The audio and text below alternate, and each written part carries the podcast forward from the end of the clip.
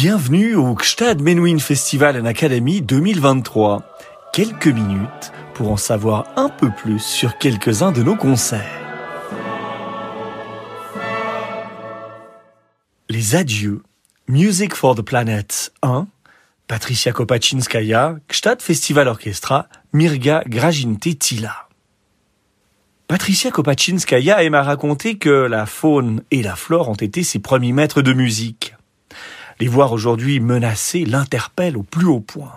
À travers ce programme au titre évocateur, des adieux et non un au revoir, qui fait dialoguer des mouvements de la symphonie héroïque et de la symphonie pastorale de Beethoven, des plus belles évocations de la nature de toute l'histoire de la musique, du concerto pour violon et des Geistervariationen de Schumann, œuvre visionnaire d'un funambule de la vie marchant au bord de l'abîme, et du premier concerto pour violon de Shostakovich, combiné à des projections vidéo, la violoniste moldave installée à Berne souhaite interpeller le public en sa qualité d'ambassadrice du programme Music for the Planet du Gstad-Menuhin Festival, en mettant en vibration une grande plainte musicale symbolisant l'épée de Damoclès qui plane sur nos têtes à toutes et à tous.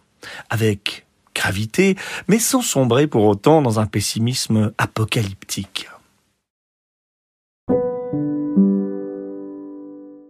Beethoven symphonie pastorale.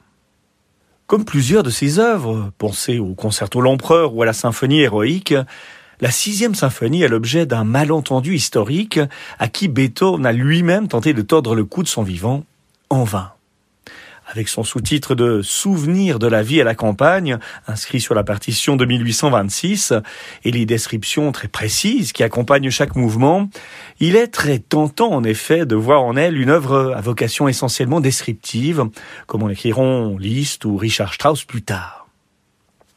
Claude Debussy lui-même semble tomber dans le panneau, si vous me passez l'expression, lorsqu'il écrit dans Monsieur Croche Antidilettante, son plus célèbre ouvrage paru à titre posthume en 1921, je cite, en somme, la popularité de la symphonie pastorale est faite du malentendu qui existe assez généralement entre la nature et les hommes. Voyez la scène au bord du ruisseau. Ruisseau où les bœufs viennent apparemment boire, la voix des bassons m'invite à le croire, sans parler du rossignol en bois et du coucou suisse, qui appartiennent plus à l'art de monsieur de Vaucanson qu'à une nature digne de ce nom.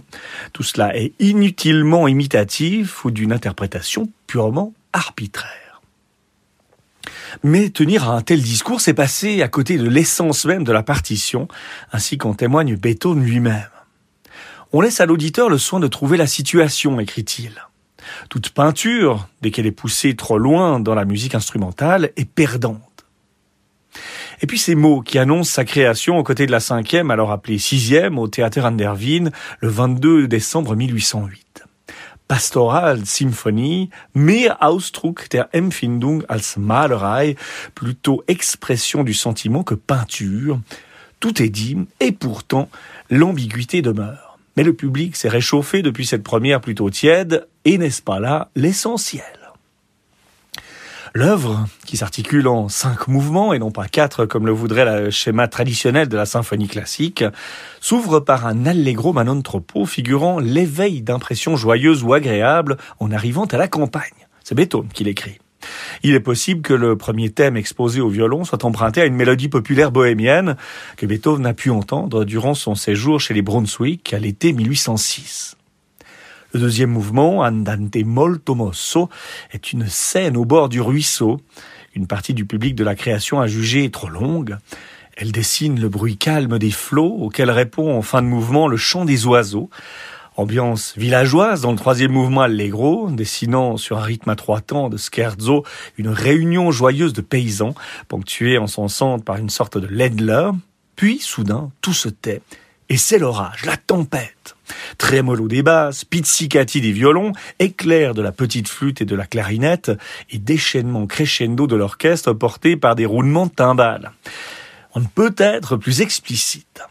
Le calme revenu, place au final allegretto. Après le fa mineur de l'orage, retour au fa majeur du début pour ciseler le chant des pâtres, sentiment de contentement et de reconnaissance après l'orage. C'est la clarinette qui ouvre cet ultime épisode d'une belle sérénité sur un rang des vaches porté par les altos que reprend ensuite le corps avant de faire place à une série de variations mettant en évidence successivement les différents pupitres de l'orchestre. Robert Schumann, concerto pour violon. C'est l'un des moins joués des grands concertos pour violon romantiques, un des plus délicats aussi et partant des moins faciles d'accès. Le concerto en ré mineur de Robert Schumann voit le jour en 1853, une année qui marque les derniers moments de bonheur pour le compositeur, dont la plume s'arrêtera définitivement de couler l'année suivante avec les crépusculaires Geistervariationen, variations de l'esprit pour piano, instant suspendu au-dessus de l'abîme, à l'image des dernières sonates de Beethoven et de Schubert. Avant de sombrer dans la folie, il est profondément impressionné par l'extraordinaire interprétation du concerto de Beethoven par Joseph Joachim. À l'instigation du soliste, il compose en quelques jours son propre concerto pour violon. 1853, c'est aussi l'année durant laquelle le couple fait la connaissance du jeune Brahms. L'œuvre sera toutefois jugée sévèrement, tant par Clara que par Brahms lui-même et Joachim, qu'il estime indigne du grand compositeur. Comme tous les trois refusent de la faire éditer, elle sombre dans un oubli à peu près total. Le manuscrit est heureusement confié à la Bibliothèque d'État de Berlin par Johannes Joachim, hein, le fils du violoniste, à qui Clara l'a finalement légué. Une clause limite toutefois sa diffusion. L'œuvre ne doit pas être créée avant 1956, c'est-à-dire 100 ans après la mort de Schumann. Coup de théâtre. En 1933, la violoniste Jelly Dahani, petite nièce de Joachim, prétend avoir communiqué lors d'une séance de spiritisme avec son grand-oncle et Schumann lui-même qui l'aurait enjoint de créer l'œuvre.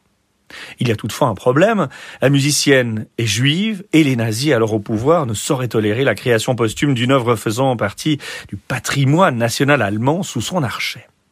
Il confie donc la partition, qui sera finalement éditée chez Schott en 1937, à un violoniste arien, Georg Kuhlenkampf, qui en donne la première exécution publique le 26 novembre 1937 à Berlin, dans une version anonymement révisée par Paul Hindemith.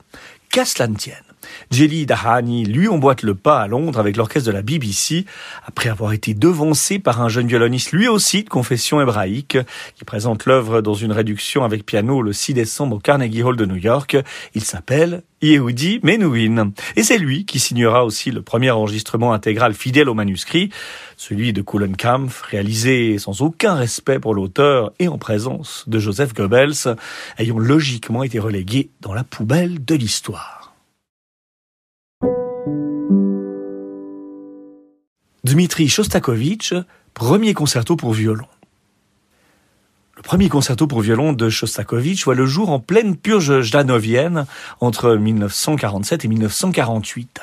Il est alors mis au placard par le compositeur, à l'image jadis de la quatrième symphonie, jusqu'à ce que le ciel s'éclaircisse quelque peu avec la mort du camarade Staline en 1953.